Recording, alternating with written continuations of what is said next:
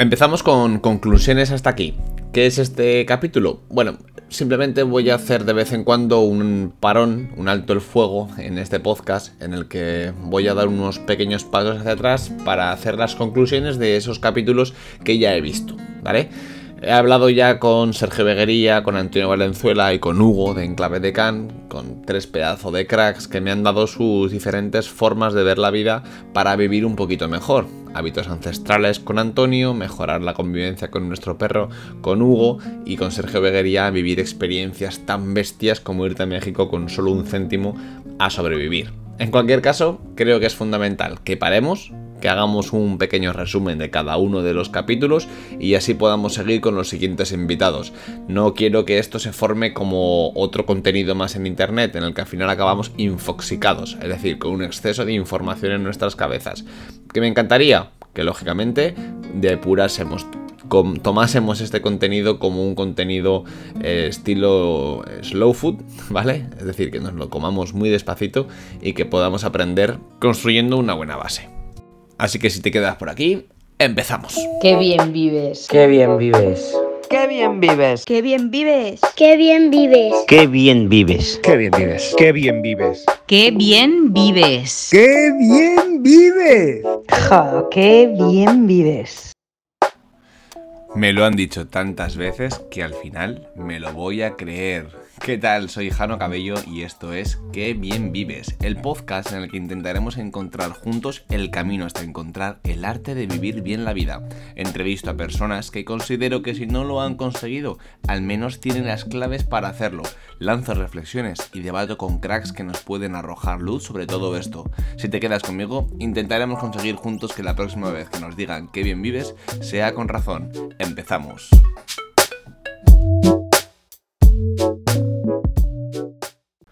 Pues hoy es domingo. Tengo un café del bueno de mis queridos San Jorge Café del Bueno en la mano. Max y Mimi se han ido a pasear y yo me quedo aquí viendo un día que está en Zaragoza bastante nubladete, pero que me viene de maravilla para sentarme un rato después de haber hecho todas las tareas de la casa. Me siento aquí y retrocedo un par de semanas eh, al momento en el que decido abrir este podcast. Eh, me retumba en la cabeza esa frase que todos nos dicen, que bien vives, y entonces pienso, bah, tengo que contarle al mundo qué es esto de vivir bien. Y lo primero que hago es pensar, ¿vivo yo también? ¿Cómo de verdad me dicen los más cercanos que vivo bien? No, yo creo que no. Yo creo que todavía me falta mucho camino. Así que me propongo encontrarme con personas de diferentes perfiles que me expliquen, que me cuenten, que ahonden conmigo en el arte de la buena vida. En este caso hemos juntado a tres, ¿vale? Este primer bloque forman tres pedazos de cracks. Antonio Valenzuela fue el primer capítulo que, que grabé con un invitado y él es experto psiconeuroinmunólogo, aparte de fisioterapeuta, y él nos habla sobre los hábitos ancestrales. Fíjate, yo conozco los hábitos ancestrales primero a través de Marcos Vázquez, pero un poquito antes de conocer a Marcos Vázquez y engancharme a su contenido, recuerdo un problema de cadera que tuve al empezar a practicar CrossFit. Llamé a, Mónica Espeleta, que me habían recomendado que era la mejor en cadenas musculares y simplemente me dijo, deberías caminar más descalzo.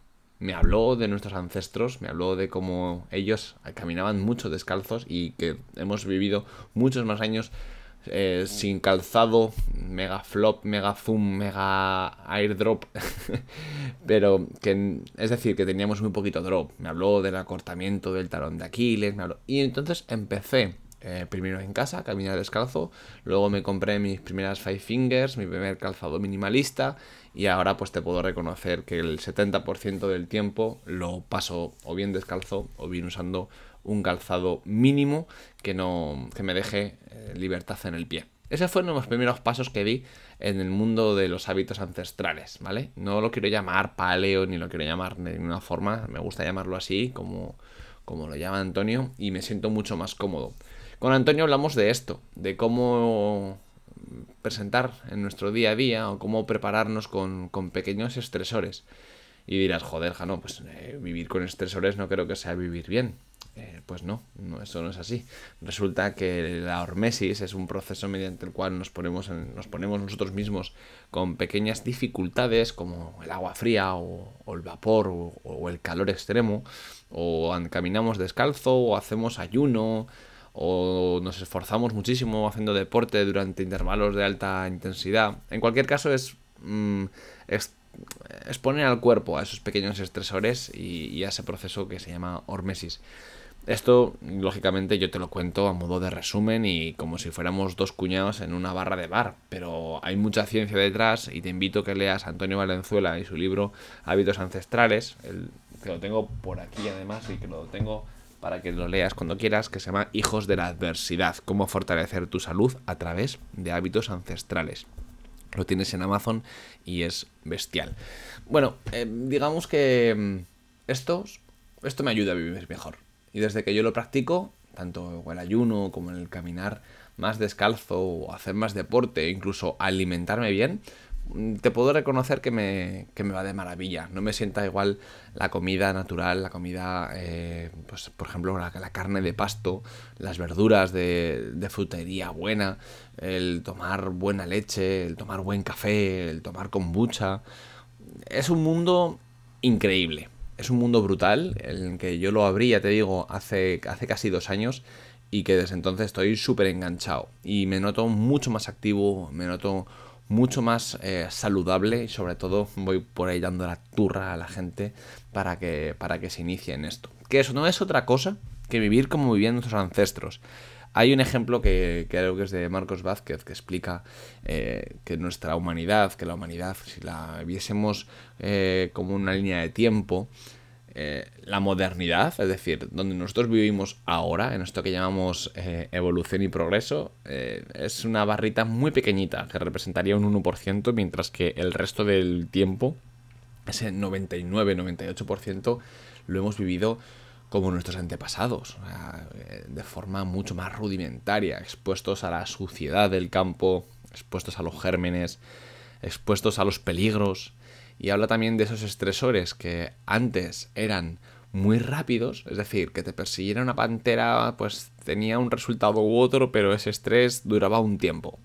Cazar o luchar pues tenía también un pequeño estrés, pero duraba solo un tiempito. Es decir, unos minutos, una hora, como mucho, un día. Y luego paz. Ahora mismo nos pasa que, bueno, te pasa a ti, me pasa a mí, que nuestro estrés está alargado.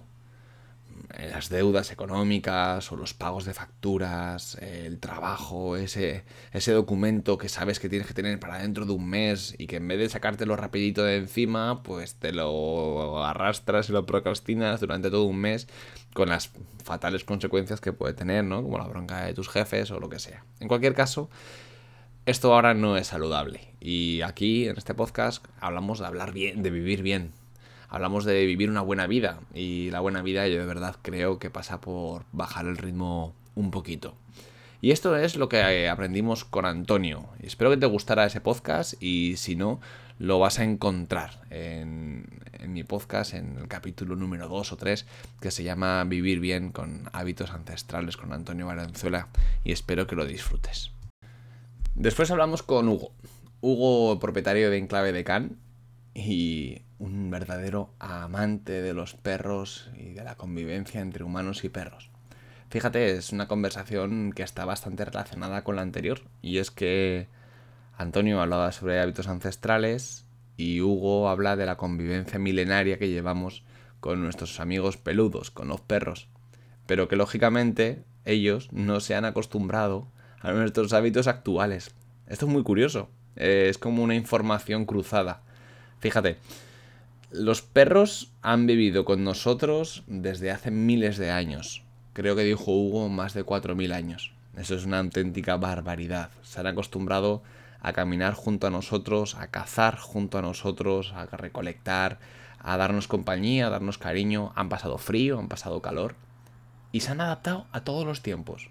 Pero ahora cada vez más me ocurre que veo perros con obesidad, perros que van en carritos de, bebé, perros encima de las mesas, sentados eh, con sus dueños eh, en la mesa de, una barra, de, de una terraza de un bar. Y digo, yo creo que esto tampoco es muy natural. Perros que viven en pisos y que solamente pasean dos o tres veces al día, pero solamente dan la vuelta en la manzana. Esto está muy relacionado con lo anterior. Y es que para aprender, eh, y luego se cruza con otro tema muy interesante, por cierto, que es el tema de aprender a vivir bien con nuestra mente. No somos capaces muchas veces de leer nuestras propias señales, ¿cómo vamos a ser capaces de, de leer las señales de nuestros perros, de nuestros colegas? No hay forma. Entonces, a lo mejor tenemos que empezar por ahí, por conectarnos con nosotros mismos, conectarnos con nuestra esencia, aprender a leernos nosotros. Hostias, ¿estás estresado? No, no, yo no estoy estresado, pero vamos a ver, pero si todos tus marcadores de estrés salen disparados. Entonces, si tú no sabes leer tus señales, es muy difícil que estés lo plenamente consciente como para leer la, la mente, leer las señales de tu perro. Creo que hay que empezar por ahí, esa reflexión. Y Hugo nos decía que para vivir bien con nuestros perros y para tener una buena vida hay varios trucos, pero yo me quedé con dos, para mí fundamentales. El primero es que aprendamos a leerles, como ya he explicado antes, y el siguiente es que aprendamos a convivir juntos, entendiendo que la vida se va a limitar. Yo tengo un bebé, Max, tiene cuatro meses, bueno, hoy acaba de hacer cinco, y lógicamente la vida ha cambiado, ha cambiado a mejor, por supuestísimo, pero que a muchísimo mejor, es, increíble verle crecer y, esas primeras risas. Y creo que nos queda todavía mucho y muchos disfrutes que aprender. Pero lógicamente mi vida ha cambiado y la de mi mujer. Ya no hacemos las mismas cosas, aunque intentamos hacer las mismas, pero hay cosas que lógicamente, mmm, bueno, pues ya no entran dentro, pero nos hemos adaptado. Con un perro me dijo Hugo que es exactamente lo mismo. A lo mejor esos viajes que te pegas eh, para ir a México, a Costa Rica, para ir a Asia, pues mmm, tu perro lo va a pasar mal, tanto si te lo llevas como si lo dejas en la guardería hasta si lo dejas con tus padres en una casa ajena, dice Hugo que, tampoco va a estar bien. Entonces, si estás dispuesto a quedarte en casa y hacer otro tipo de turismo, más de montaña, más de playa con el perrete, más de... Pues entonces puede ser guay. Claro, esto no lo digo para asustar, esto lo digo pues porque un experto nos lo dice. Nos dice, oye, que es que un perro en una familia es un miembro más. Y para vivir bien con él, tienes que acostumbrarte a vivir a sus, en sus hábitos, acostumbrarte a sus rutinas y que él también se pueda acostumbrar a las tuyas. Hablábamos de perros en concierto, incluso perros en manifestaciones animalistas, que puede parecer una auténtica eh, falacia, ¿no? Pero eh, hay perros que están en manifestaciones y lo pasan fatal y no, no tendrían que estar ahí. El perro está a gusto, tranquilo, en casa, con sus colegas perrunos, con sus colegas humanos y en, y en zonas de confort en las que se sabe manejar. Y esto fue increíble. Me gustó mucho hablar con Hugo y me gustó mucho recordar esos momentos en los que yo pasé con mis perros y que, bueno, fueron de todo. Hubo momentos muy buenos y hubo otros momentos de mucho estrés. me quedo con los buenos, como siempre. Y por último nos fuimos con Sergio. Sergio fue el, bueno, el, el que más me pidió dijo, oye, si grabo contigo un podcast, quiero que me hagas una de esas hamburguesas. Así que Sergio se vino para casa y estuvimos aquí en el estudio charlando. Una charla apasionante, porque a Sergio le tengo mucho cariño como, como persona y, y le admiro mucho como profesional. Aunque a sus 21 años eh, cualquiera diría, ¿verdad? Que se le pueda respetar como profesional con todo lo que le queda. Pero sí, lo, respeto muchísimo y es que, como dije en el podcast, es un tío hambriento. Hambriento. Tiene ganas de conocer, ganas de saber. Y eso es vivir una buena vida. Sergio se expone a retos relacionados con el mundo del emprendimiento, pero que le permiten, bueno, exponerse a experiencias brutales. Es algo que siempre digo a la gente joven que me pregunta, oye, por dónde empezar. Yo siempre digo, mira, de hecho esto es un consejo que le di al mismo Sergio hace ya unos cuantos años cuando, cuando empezaba en este mundo de, de YouTube y del emprendimiento y de la marca personal. Me dice, bueno, tal, es que estoy ahora disfrutando de esto, tal. Digo, mira, de los 18, o de los 16, de los 15 a los, a los 20, tienes que jugar. Tienes que jugar un montón. Tienes que, que pasártelo bien. Enamorarte, desenamorarte, discutir con amigos, descubrir quiénes son tus buenos amigos y vivir todo al 100%, salir por ahí, viajar. Le dije, de los 20 a los 30 experimenta. Pruébalo todo, prueba todas las experiencias profesionales que puedas. Viaja, conoce el mundo. conoce a las personas, conoce las culturas, descubre cómo viven en diferentes países, descubre cómo se trabaja en diferentes empresas y fracasa tantas veces como puedas. Oye, pues el tío se lo tomó al pie de la letra. Ha estado en Nueva York un mes viviendo solo, ha estado, bueno, todo lo solo que se puede vivir en Nueva York. Ahora está un en México de otro mes sobreviviendo desde un céntimo y probando todas las experiencias profesionales, desde cortar fruta, repartir con Uber, pasear perros, hacer tacos, eh, vender gominolas por la calle, hacer el payaso. Bueno, no te cuento más y métete en su canal de YouTube, en Sergio Beguería, y mira el reto de 30 días porque vas a, vas a flipar. ¿Qué es lo que me gustó de esta charla? Me. Bueno, me sacó de mis adentros, de, de la profundidad de mi ser, ya no como padre, ¿no? Sino como ese chaval joven de los 20 a los 30 que experimentó un montón de cosas, que viajó y que a todo decía que sí. ¡Wow! Es que vivir bien también, también va de vivir una buena vida y acumular experiencias. Esa es la forma que yo tengo de verlo. Acumular tantas experiencias como puedas. Ese típico no, ¿verdad? Este no mm, por sistema que tenemos a partir de una edad, pues por vergüenza, por miedo, porque dirán los demás, por ego, a veces nos, sale tan caro, pensamos que, que, te lo ahorras, pero realmente lo gastas, gastas de ti. Por cada no, estás más predispuesto a decir otro no eh, acto seguido que, que a decir un sí. Me viene a la cabeza la última vez que dije no, me arrepentí y acabé diciendo sí. Y es que Mimi, mi mujer, me dijo que, bueno, pues se acercaban a las fiestas del Pilar y aquí es tradición en Zaragoza hacer la ofrenda de flores a la Virgen del Pilar. Bueno, yo no soy muy creyente, de hecho me considero un, tipo raro, pero tengo devoción a la Virgen del Pilar. Y le dije que no. Me dice, ¿por qué no nos vestimos con el pequeño? Y pasamos juntos con Max la ofrenda de flores, y alquilas o te compras un traje de baturro, que es la indumentaria típica de aquí. Le dije que no. Y además recuerdo como le dije que no, casi con cabezonería y le dije que no, que, yo no era de eso, que a mí no me gustaba lo popular, el populacho, y no me gustaba esas cosas así. Fíjate, qué barbaridades. Creo que en 24 horas le escribí, le llamé o, si estábamos en casa y le dije, oye cariño, que lo siento, que sí, que vamos a vivir esa experiencia porque es el primer año de Max y nos lo vamos a pasar genial. Fue la mejor decisión que tomé te puede parecer una chorrada, esto no es saltar en un avión, o esto no es subir al, al Kilimanjaro, esto es simplemente decir que sí a nuevas experiencias. Pues fuimos a, comprar una indumentaria, pasé eh, la ofrenda de flores y fíjate si me gustó que el día siguiente pasé también junto con, con Ezequiel, con el jefe de San Jorge, pasé la ofrenda de frutos. Me río porque eh, somos muy cabezones. Y, de, y el podcast con Sergio yo creo que también va un poco sobre esto, ¿no? Sobre cómo decir que sí a las cosas. Aunque luego esa experiencia no sea positiva. En el caso de la ofrenda de flores, lógicamente fue brutal. Pero aunque hubiera sido algo negativo, creo que hay que vivirlo. Hay que decir, hay que decir sí a las cosas. Y cuando digas que no, dilo convencido, ¿no? Eh, que, sea, que sea por lo menos que esté razonado y, lógicamente tienes la libertad y el derecho de decir lo que quieras. Pero me gustó charlar con Sergio y recordar todas esas veces que de más joven siempre había dicho que sí y que me llevan a donde estoy ahora.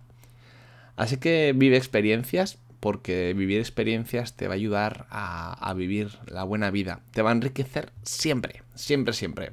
Así que la verdad que fue, fue un gusto charlar contigo, Sergio, si lo estás escuchando. Y si tú estás escuchando esto y, en tu casa no conoces que ninguno de los podcasts que te he contado anteriormente, pues te recomiendo que, que les eches un vistacillo a Antonio, a Hugo y a Sergio. Y bueno, ahora vienen nuevas cosas, nuevos capítulos. Pues tengo a Nat 10, que viene la semana que viene y que vamos a charlar sobre CrossFit. Pero nada nada friki. Vamos a hablar de los beneficios. Vamos a hablar de casos de CrossFit en personas con cáncer. Vamos a charlar sobre por qué este deporte se ha puesto tan de moda y por qué se ha puesto de moda además para bien, ¿no? Con tanta gente eh, reconoce que le ha cambiado la vida a practicar este deporte. Y en mi caso ya sabes que lo practico y si no lo sabes pues te lo acabo de contar. Y me cambió la vida. Fue para bien. Eh, para mí vivir la buena vida es practicar un ratito cada día de, de este deporte que tanto me gusta, que es CrossFit. Y charlaremos con Alberto Álvarez. Sí, me lo habéis pedido.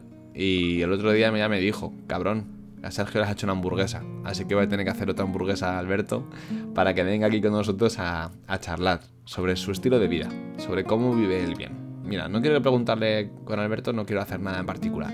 Quiero charlar. ¿Cómo vive? ¿Qué es lo que le hizo cambiar? Quiero que lo conozcáis eh, más, más de cerca, como yo lo conozco y que disfrutéis con él. Y tendremos también a David Valero. David Valero, por suerte, también es amigo. Joder, es que me rodeo de, muy buena gente para vivir esa buena vida. Y David nos va a contar sobre productividad. Eso es lo que le quiero rascar a él. Eso es lo que quiero que nos cuente. Que nos cuente si la productividad está ligada a vivir bien o si está ligada a andar trabajado y liado. Yo quiero hablar con él y preguntarle y ponerle entre la espalda de la pared si la productividad puede servirnos para vivir una buena vida y trabajar menos. así, así como te lo cuento. Bueno, en cualquier caso, gracias por llegar hasta aquí. Gracias por estos capítulos. Gracias por esos mensajes que me habéis mandado. Ha sido increíble. WhatsApp, por Instagram, algunos que habéis comentado en Evox o en, Spotify. ¡Guau! Qué bestia, qué bestia, de verdad. Muchísimas gracias. No, no me lo esperaba. Insisto, como he dicho varias veces, esto es para mí. Pero si de camino tú te llevas algo, ¡buah! Increíble, de verdad. Gracias por seguir. Como siempre, si le quieres dar amor en tus redes, pues me vendrá de maravilla para que llegue a más gente y para que la gente se acostumbre a, bueno, a vivir bien. Que pases un feliz día, estés donde estés. Adiós.